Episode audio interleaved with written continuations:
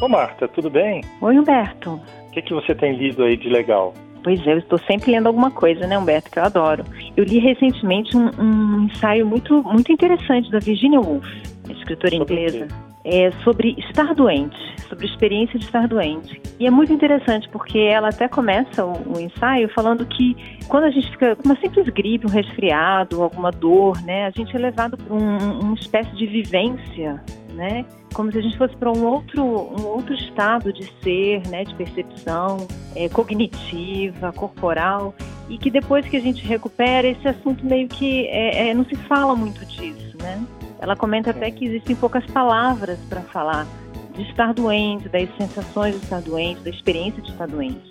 Então, é uma experiência feito cor, é difícil de você definir, né? É, é, é, Porque é muito individual, né?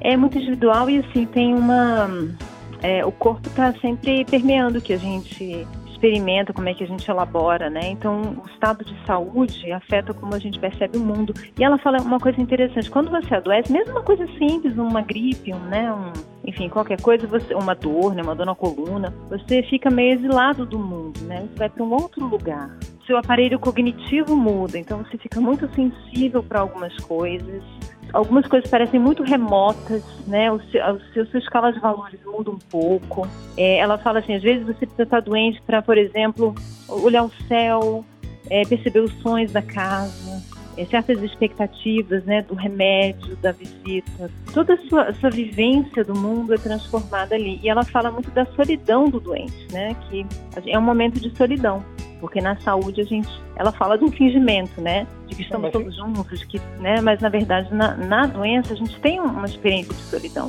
Pois é, inclusive que a experiência é muito individual, né, que Sim, cada um percebe a doença de uma maneira, né, para uns ela, a doença fala da finitude da vida, né, dos limites que você tem, outros do decaimento, decaimento físico, outros do envelhecimento, né, da, fala também da dependência dos outros, né? Porque muitas vezes quando você fica doente, é, você fica precisando eu, eu dos outros. É verdade. Eu acho que no texto dela, ela não, ela não especifica essa parte, né? Que aqui é o significado é. daquela doença em particular mas da experiência de estar com o corpo no desconforto ou, ou, ou rebaixado. Ela fala do, de estar dos eretos, né, e dos que estão na horizontal, os que estão convalescendo, que estão esse momento é um momento de certa retirada. E pode ser muito rico também, porque tem uma, tem uma, uma percepção também, né? Desapego de algumas coisas, percepção de outras, né?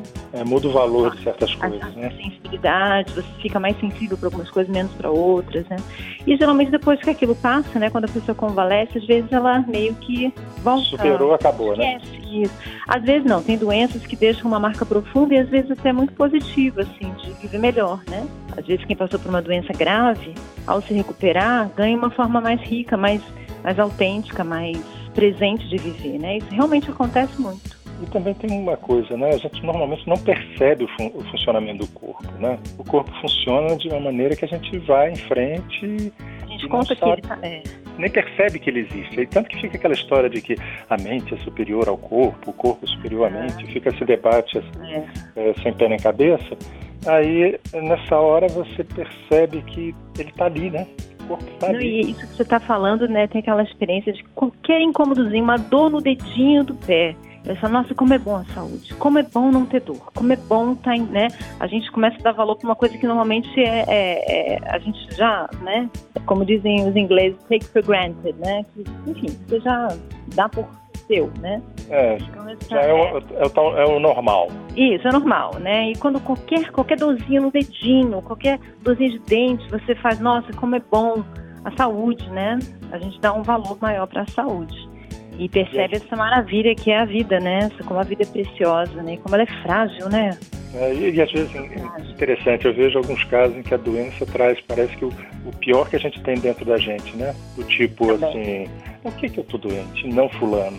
A revolta, né? É, é aquela revolta, é por que, que todo mundo tá bem e eu tô mal? Né? Olha, é verdade, mas é, é, é, essa revolta às vezes acontece, ela pode ser muito até dolorosa e destrutiva, né? Mas uma vez eu vi um comentário de uma autora uma autora chamada Raquel Hemming, que ela fala sobre, sobre, sobre adoecer, né, também. E ela fez um comentário que eu achei muito interessante. Ela disse que às vezes essa revolta da pessoa que adoece, sobretudo os jovens, na verdade, vontade de viver. Né? Tem um lado positivo nisso, é uma certa... Eu não quero, sabe? Eu quero estar bem. Se essa revolta, essa vontade de viver for bem canalizada, não virar só uma coisa destrutiva, ela pode ser, inclusive, um, uma coisa que ajuda na cura, sabe? É. Tem uma história muito interessante que eu lembrei também agora, é. sei, eu acho que esse caso é narrado por um outro autor, que chama Eric Fromm, Na Guerra, de uma mulher que tinha uma tuberculose já sem jeito, né? Não tinha recurso na época para cura. E o médico falou assim para ela: Olha, a medicina já fez tudo o que podia por você, agora é com você. Não há nada mais que possa fazer. E na hora que ela parou de buscar essa cura fora, parece que ela deu uma, sei lá, a imunidade dela deu uma reagida e ela se recuperou da, da tuberculose. Claro que isso é um caso, né, em um milhão, né? Caso é. raro, mas é interessante disso, na hora que ela, ela mobilizou alguma coisa. É verdade. Ô Marta, chegou aqui o meu andar, a gente se fala depois. Tá bom, Beto, um beijo para você. Outro. Você ouviu Conversa de Elevador com Humberto Martins e a psicóloga Marta Vieira.